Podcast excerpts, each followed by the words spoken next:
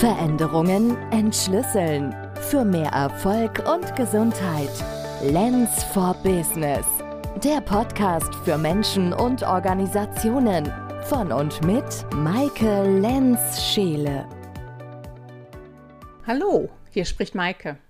Und in dieser Episode geht es um die richtige Reihenfolge von Veränderungsschritten, das Hinterfragen der weit verbreiteten Annahme, dass wenn wir uns nur richtig anstrengen, es schon schaffen werden, und mein Schlüsselmoment, bei dem ein Luftballon eine wichtige Rolle spielte. Wer mich kennt, der weiß, dass ich mit richtig und falsch wirklich sehr bewusst umgehe. Und wenn ich sage, es geht um die richtige Reihenfolge von Veränderungsschritten, dann meine ich das so denn man kann es tatsächlich falsch machen. Und das wird auch sehr häufig getan. Und du merkst vielleicht auch, dass mich das ärgert. Wir versuchen oft, uns als Menschen Situationen anzupassen und Dinge hinzukriegen und uns dafür übermäßig anzustrengen, weil wir meinen, wir müssten das tun.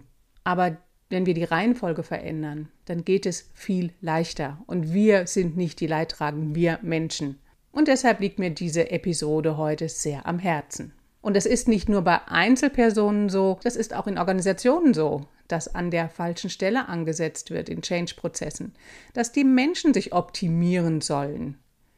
Nein, das ist nicht der erste Punkt, wo wir ansetzen. Wir beobachten die Symptome und die werden am Menschen sichtbar, aber das ist nicht da, wo der erste Schritt ist zur Veränderung, zur nachhaltigen Veränderung. Es geht zurück auf einen Workshop, den ich gegeben habe. Und wie das so oft ist, man kann sich die Stühle da nicht aussuchen, wenn man in einem Raum hinkommt. Man setzt sich da drauf. Und für alle Teilnehmer waren das äußerst ungünstige Stühle. Nämlich die Sitzfläche kippte etwas nach hinten. Das ist natürlich bequem, wenn man sich anlehnt und reinfläzen möchte. Aber es ist nicht gut, wenn man oder es ist nicht gut, es ist nicht angenehm, wenn ich wirklich aufmerksam sechs bis acht Stunden da drin sitzen möchte, weil es zieht mich runter und es macht mich müde. Wenn ich also auf so einem nach hinten geneigten Stuhl sitze, dann kann ich den Stuhl als gegeben ansehen und mein Becken nach vorne schieben und mit Muskelkraft mich in eine aufrechte Haltung bringen. Und so fragte das auch eine Dame in dem Workshop, wenn ich das nach vorne schieben des Beckens immer weiter übe, und dadurch Muskeln aufbaue, dann geht es doch irgendwann von selbst, oder? Ja, das kann man machen. Es ist zum einen anstrengend und zum anderen unnötig. Und es ist eine überlieferte und altgewohnte Art des Denkens. Nehmen wir jetzt ein Beispiel aus Organisationen.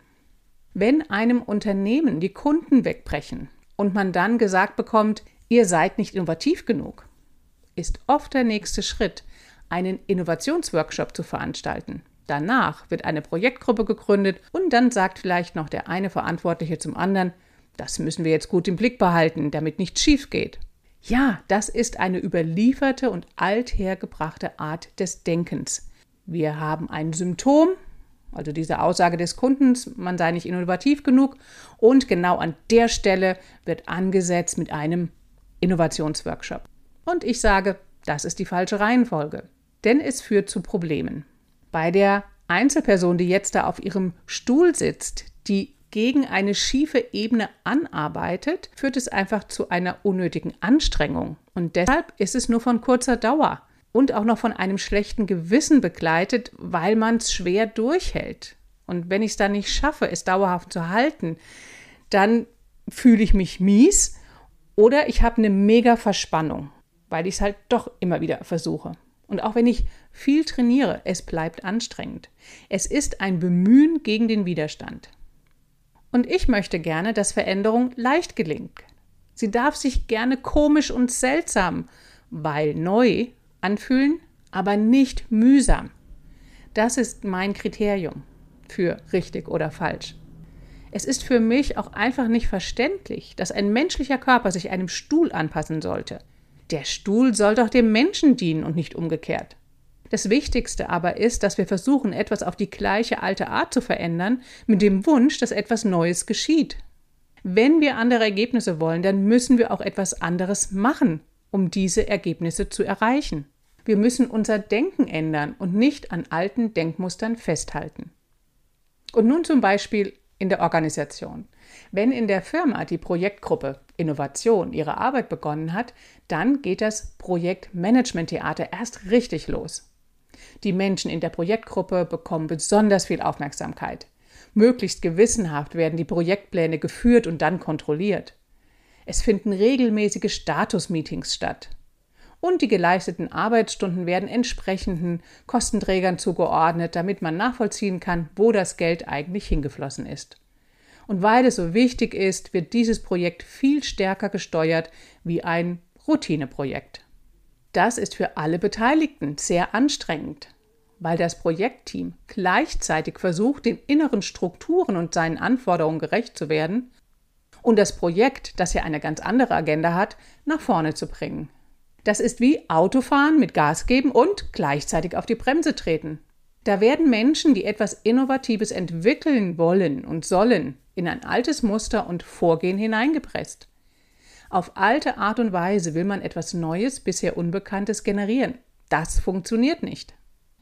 Kommen wir nun zu Lösungen. Und hier geht es zuerst einmal darum, den Zusammenhang zu erkennen. Dass es zwischen dem Symptom und meinem mich bemühen einen Zusammenhang gibt und vielleicht einen anderen Lösungsweg und nicht Symptom, direkte Umsetzung. Dann schaue ich erstmal, wie kann ich die Rahmenbedingungen verändern und danach kommt das Feintuning. Also am Beispiel der Person, die auf dem Stuhl sitzt. Wenn die die Rahmenbedingungen verändern möchte, dann heißt es zuerst mal sich bewusst machen, was gibt es alles für Optionen. Sie könnte zum Beispiel auf der Stuhlkante vorne sitzen oder nach hinten angelehnt und die Unterstützung der Rückenlehne nutzen. Sie könnte auch einen Luftballon in die Lendenwirbelsäule schieben. Oder wenn der nicht zur Hand ist, ein, eine Jacke, ein Pulli, irgendetwas, was die Lendenwirbelsäule unterstützt. Sie könnte ein bewegliches Sitzelement einsetzen, auf das sie sich draufsetzt. Oder sie könnte einen anderen Stuhl auswählen. Oder sie könnte auch immer wieder für kurze Zeit aufstehen. Das wären alles veränderte Rahmenbedingungen. Das Feintuning heißt jetzt Leichtigkeit und Ausbreiten im Körper erhöhen durch mentale Anweisungen. Das heißt, wenn also die besten Gegebenheiten da sind, die man im Moment erreichen kann, dann kann man schauen, wie kann sich das Körpersystem noch weiter ausbreiten, wie kann es sich entfalten. Wie kann aus einer Flachatmung eine Weiteratmung werden? Wie kann ich meinen Blick wieder weit werden lassen und dadurch die Spannung in meinem gesamten Körper reduzieren? Und ich sage da jetzt mal so eine mögliche mentale Anweisung an das Körpersystem, um eine bestmögliche Koordination zu bewirken. Und vielleicht hörst du einfach zu und schaust mal, was mit deinem Körpersystem geschieht, während du da so da sitzt. Ich erlaube meinen Halsmuskeln loszulassen, sodass mein Kopf sich oben auf dem Atlas, dem allerobersten Halswirbel, ausbalanciert. Meine Wirbelsäule dem Kopf nach oben folgt, und meine Sitzknochen nach unten loslassen, sodass mein gesamter Rumpf sich ausbreiten kann zwischen meinem Schädel oben und meinen Sitzknochen unten. Und ich ein dreidimensionales Volumen in meinem Körper erlaube. Und ich kann meine Füße wahrnehmen, wie sie mit dem Boden in Kontakt sind und meine Arme, wie sie nach außen, weg vom Rumpf loslassen. Mein Blick ist nach außen gerichtet und erlaubt Weite und Raum. Und entscheide, ob du dich jetzt in diesem Moment frei auf deine Sitzknochen setzen möchtest, sodass dein Körper sich ausbalanciert, oder ob du dich anlehnen möchtest. Beides ist völlig in Ordnung. Und dann spul vielleicht gerade nochmal zurück und hör dir diese mentalen Anweisungen einfach nochmal an. Wenn wir also wieder in die Firma zum Innovationsprojekt schauen, da ist es interessant, dass wir, bevor überhaupt ein Innovationsworkshop geplant wird, erstmal hinschauen, was zu diesen Mustern geführt hat. Dazu, dass Kunden sagen, wir wären nicht innovativ genug. Welche Strukturen und tagtägliche Verhaltensweisen in unserem Unternehmen haben vielleicht dazu geführt, dass wir weniger innovativ sind? Vielleicht gibt es so viele Begrenzungen in den internen Prozessabläufen, dass Innovation dadurch einfach gehemmt wird. Und hier sind wir bei einem ganz wichtigen und frühen Schritt. Wir stellen einen Zusammenhang her zwischen dem Verhalten der Menschen, den Strukturen und schauen uns erstmal die Muster an. Mark Poppenburg erzählte mir in einer anderen Episode von einer Firma, wo es der Geschäftsleitung darum ging, keine Abhängigkeiten zu dem Chef der Entwicklungsabteilung entstehen zu lassen, weil man damit zuvor schlechte Erfahrungen gemacht hatte. Dies führte dann aber als Ergebnis dazu, dass die Entwicklungsleiter sich schnell immer wieder verabschiedeten und wechselten und hatte auch nichts mit der eigentlichen Abteilung zu tun. Es ist nicht einfach, sich solche Kulturmuster und gewachsenen Strukturen anzuschauen, die dann ja zu einem tagtäglichen Verhalten führen, das allen normal erscheint. Diese Zusammenhänge zu erkennen, ist der allererste Schritt und braucht eine systemische Sicht auf das Ganze. Das ist nicht einfach, weil auch sehr ungewohnt. Und da hilft ein Blick von außen durch einen externen Berater oder eine externe Beraterin. Und durch diese Erkenntnis kann oft schon dann durch kleine Interventionen eine große Wirkung entstehen und vielleicht auch einige andere Symptome mit beseitigt werden, die auch auf die Strategie zurückzuführen ist. In diesem Fall die Strategie, keine Abhängigkeiten von Entwicklungsleitern entstehen zu lassen. Und wenn diese Bedingungen geklärt sind und es sinnvoll sein sollte, ein Projekt zu starten, dann kann man auch dies tun. Allerdings sollte dies ein Schutzprojekt sein. Das heißt, es findet keine Kontrolle von außen statt. Das ganze Projektmanagement-Theater, das ich zuvor beschrieben habe, wird nicht gemacht. Das Projektteam kann sich ausprobieren und ungewöhnliche Wege gehen. Bei Innovation geht es um viele unbekannte Dinge, neue Ideen, Entscheidungen, die zum ersten Mal getroffen werden müssen und einer Kommunikation innerhalb des Teams, das den Blick klar beim Kunden und dessen Bedürfnissen hat. Es ist also wichtig, dass diejenigen, die entscheiden, dass es jetzt ein Schutzprojekt gibt, dann loslassen und sich nicht mehr einmischen. So, und jetzt nochmal ganz klar auf den Punkt gebracht. Erstens, die Zusammenhänge erkennen. Welche Strukturen haben zu den Symptomen geführt? Zweitens, die Rahmenbedingungen ändern. Und drittens, nun die Menschen sich entfalten lassen. Ich mag an dieser Stelle einen Schlüsselmoment teilen.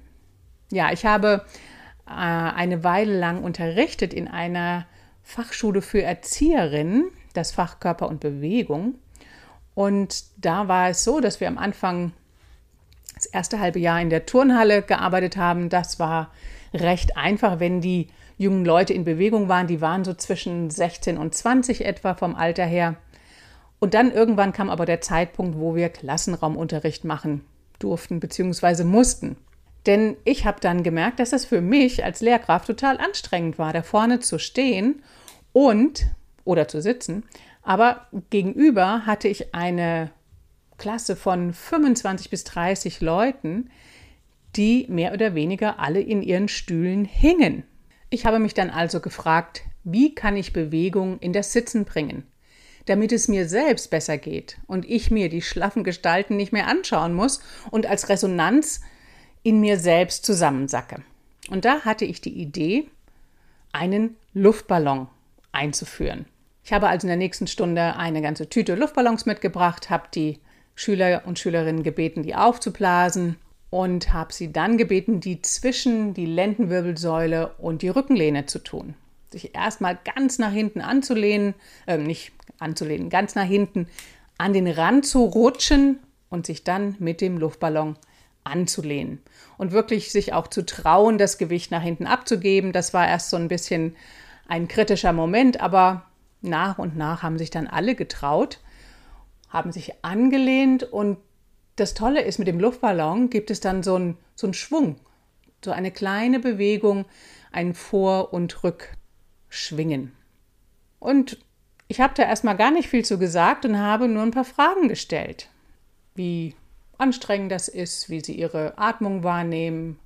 Der Schlüsselmoment für mich war, als einer der Schüler sagte, und das war so ein, so ein großer, schlachsiger Kerl, der, der hatte so eine Hose an, die fast in den Knien hing und schlurfte immer mehr so durch die Gegend.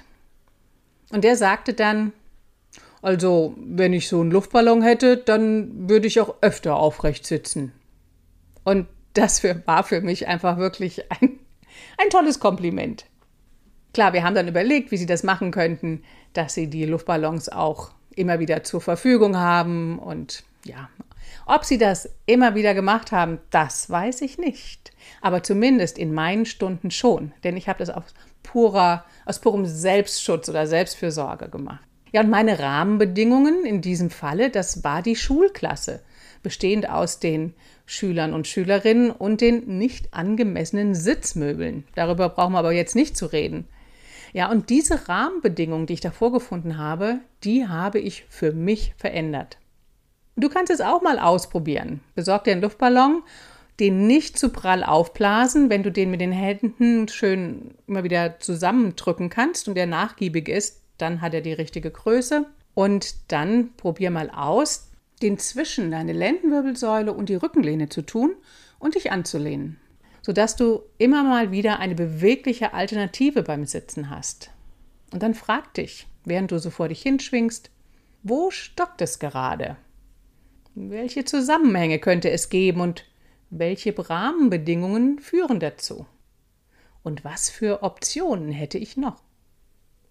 Also in diesem Sinne, kauf dir als Erinnerungshilfe einen oder mehrere Luftballons und bringe dadurch Veränderungsbewegung in dein Leben für mehr Gesundheit und Erfolg. Veränderungen entschlüsseln. Für mehr Erfolg und Gesundheit. Lens for Business. Der Podcast für Menschen und Organisationen. Von und mit Maike Lenz-Scheele.